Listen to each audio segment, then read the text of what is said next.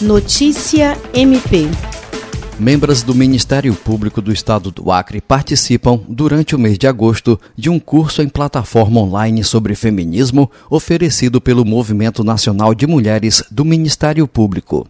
Aberto no dia 12, o curso Feminismo para Todas é iniciativa inédita do movimento que tem o objetivo de apresentar um conjunto de referências teóricas que ajudem a refletir sobre as questões que envolvem gênero, racismo, feminismo, feminismo interseccional e direito.